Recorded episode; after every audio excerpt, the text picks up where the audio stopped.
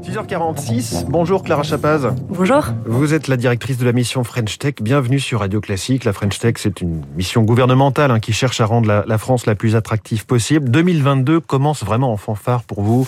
On a vu qu'au surcoût, euh, lundi et mardi, trois énormes levées de fonds pour des startups françaises, à peu près euh, un demi-milliard, j'allais dire million, demi-milliard d'euros euh, à chaque fois pour Conto, pour Back Market, pour Encore Store, qui valent donc chacune plus d'un milliard, 5 milliards hein, pour Back Market en l'occurrence. Est-ce que c'est un hasard que tout ça arrive comme ça en début d'année 2022 donc c'est vrai qu'on assiste à un, un effet euh, assez impressionnant hein, sur euh, ces levées de fonds.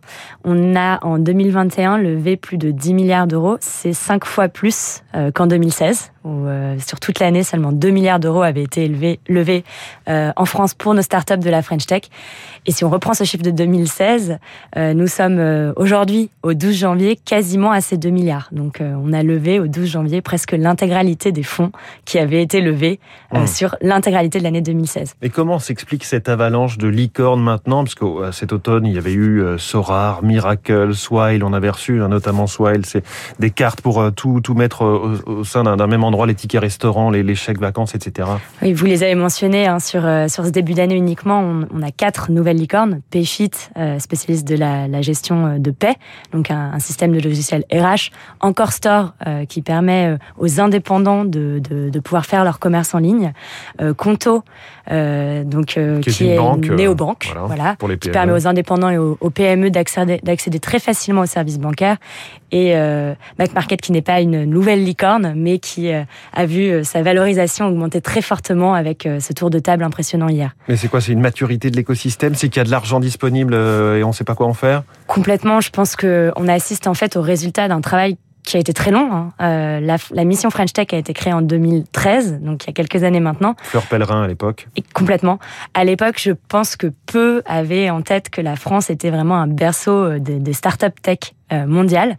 Mais on a assisté à un énorme effet de rattrapage ces dernières années, euh, qui sont le résultat d'abord du travail incroyable et impressionnant de nos entrepreneurs. On a des talents entrepreneuriaux euh, vraiment magnifiques en France, avec énormément d'idées, euh, de compétences techniques, d'ambition, euh, et tout le résultat du travail collaboratif avec le gouvernement notamment et avec tout l'écosystème sur des questions d'attractivité. Ce qu'on voit, c'est que en 2016, à peu près un peu moins d'un tiers des fonds levés euh, venaient de fonds étrangers. Aujourd'hui, euh, sur l'année 2021, ce chiffre est passé à deux tiers. Donc on voit que le monde euh, international s'intéresse maintenant à nos startups, a envie de participer à cet écosystème et permet aux startups d'avoir ces moyens. Donc ça, c'est une bonne chose qu'il y ait de l'argent qui vienne de l'étranger. Est-ce qu'à côté de ça, on peut pas se dire c'est dommage qu'il n'y ait pas plus de gros fonds européens? Souvent, là, on est avec des, des KKR, des Valar, des Alkeon, qui sont d'énormes fonds américains. Il y a aussi euh, SoftBank, par exemple, le japonais. Ou Tiger Global. En effet, on, on voit qu'il y a de plus en plus de fonds américains et asiatiques qui s'intéressent à l'écosystème tech français c'est une bonne chose. C'est une bonne chose pourquoi? Parce que euh, on est sur des business models, euh, des modèles économiques, les startups qui demandent de grandir très vite pour atteindre une certaine échelle qui leur permet d'atteindre la profitabilité. Pour grandir très vite, c'est simple, il faut très rapidement aller à l'international. Mmh. On est sur un marché français qui est de taille relativement modérée, donc les entrepreneurs l'ont compris et d'ailleurs l'appliquent de plus en plus tôt. Il faut penser international, il faut penser Europe, il faut penser euh, même au-delà de l'Europe, comment est-ce qu'on va pouvoir créer des géants mondiaux? Et pour ça, il faut de l'argent parce que ça coûte cher. Euh, de pouvoir aller euh, de pouvoir aller ouvrir un pays. Ça coûte mmh. cher en marketing ça coûte cher en talent. Donc c'est une très bonne chose bien sûr, euh, l'importance d'avoir des fonds, ces méga fonds européens est, est, est réelle. C'est d'ailleurs des choses sur lesquelles euh, l'initiative Scale Up Europe, euh, qui a été lancée en mars de l'année dernière, 2021, euh, a travaillé. Elle a réuni plusieurs Scale Up, donc ces grosses startups. Oui, euh, startups qu'on grandit. Européennes, exactement, pour réfléchir à quelles sont les problématiques communes à l'Europe et le financement euh, tout comme les talents, euh, l'innovation deep tech et la relation avec les grands groupes, étaient un des sujets oui. euh, clés et dont on reparlera dans les prochaines semaines. Alors on dit cocorico hein, avec ce petit coq rouge en origami qui est le symbole de la French Tech. Sauf que les pays de taille comparable, nos voisins, Royaume-Uni, Allemagne, ont plus de licornes que nous, ont levé plus d'argent en 2021, donc 11 milliards pour la France, 16 en Allemagne, 31 au Royaume-Uni. Finalement, est-ce qu'on est si fort que ça? Il y a eu du travail de fait, je l'entends, mais euh, on est encore loin. J'allais y venir. Euh, je pense qu'il faut vraiment se remettre en perspective. On est extrêmement contents hein, de, ces avancées. je pense que l'écosystème entier voit qu'il y a un momentum exceptionnel. mais voilà, en, Angleterre uniquement, 30 milliards d'euros ont été levés, c'est plus de 100 licornes. donc ces entreprises valorisées à plus d'un milliard. Euh, en Angleterre. Quatre fois plus que nous. Et si on se compare aux États-Unis, c'est 300 milliards euh, d'euros qui ont été levés euh, l'année dernière et plus de 500 licornes.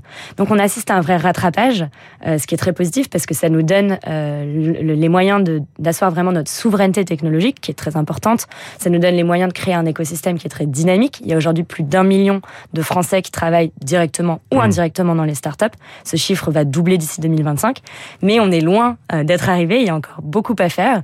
Et souvent, on me demande, mais il y a énormément de levées, ces, ces chiffres sont, sont ahurissants. Euh, est-ce que le, le, modèle dérape Non, on est sur un rattrapage et on sait que, que, que l'écosystème ne nous attend pas et que ça ne fait que commencer. Mmh. Alors faites-nous un peu rêver, Clara Chapaz, avec le CES de Las Vegas qui avait lieu la semaine dernière, le grand temple des innovations grand public. Qu'est-ce que vous en avez retenu pour ce qui est de la French Tech? Donc le CES de Las Vegas, c'est un forum, une grande conférence tech hein, qui a lieu euh, tous les ans Consumer Electronic Show. C'est un moment assez spécial pour la French Tech parce que c'est ici qu'en 2014, juste après euh, la création de la French Tech, euh, était venue une grande délégation française. Ça fait 8 ou 9 ans qu'il y a à chaque fois 130, 150 startups françaises là-bas, la plus grosse délégation étrangère. Et, c'est là-bas. Quel but ensuite? Est-ce qu'elles grossissent? Voilà, qu'est-ce qu'on y voit euh, qui va se concrétiser et grossir? Et c'est là-bas qu'avait été finalement presque lancée de façon internationale la, marche, la, marque French Tech. la première fois qu'on avait parlé de la French Tech en France, on parlait d'attractivité. Hmm. En fait, c'est des moments très important parce que on a besoin de rentrer à l'international, on a besoin de se faire connaître de par les clients, de par les partenaires potentiels, de par les investisseurs. Et c'est toutes ces rencontres en fait qui sont possibles sur un salon comme le CES ou comme Vivatech. Hein. D'ailleurs, on a notre propre salon ici en juin. Euh, ça permet à euh, cette année, on avait plus de 140 startups, plus grande délégation internationale, de euh, se rendre sur place, de créer ces connexions qui, même si on a tous appris avec le monde digital, sont quand même très importantes dans le monde. Là, vous faites la photo globale, mais est-ce qu'il y en a qui, qui vont dans 10 ans être sur la table de ce studio, dans ma poche ou, dans le monde global Bien sûr, on leur souhaite. Euh, on a choisi cette année de mettre l'accent tout particulier sur la green tech, donc les startups de la transition écologique. Euh, pourquoi? Parce que c'est un secteur qui est crucial pour s'attaquer aux, enjeux du monde de demain. C'est un secteur sur lequel la France a, une carte à jouer, de par ses talents, de par ses valeurs.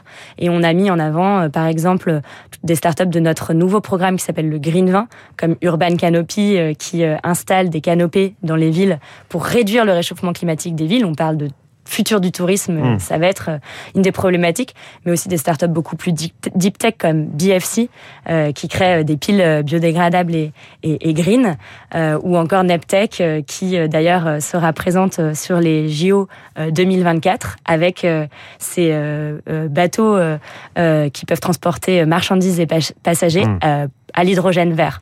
Donc on a des technologies de rupture, des technologies qui intéressent euh, les acteurs du CES parce que c'est ça, hein, c'est vraiment un, show de l'innovation. Euh, et euh, du coup, ce qui est retombé de ces startups, c'est que finalement le fait qu'il y ait moins de grands groupes cette année leur a permis en quelque sorte d'exister plus fortement. Plus de presse, plus de rendez-vous. Et on va les suivre. Merci beaucoup Clara Chapas, directrice de la mission French Tech, invitée de Radio Classique ce matin. Vous parliez de green, tout ce qui est green. C'est Baptiste Gabory, il arrive.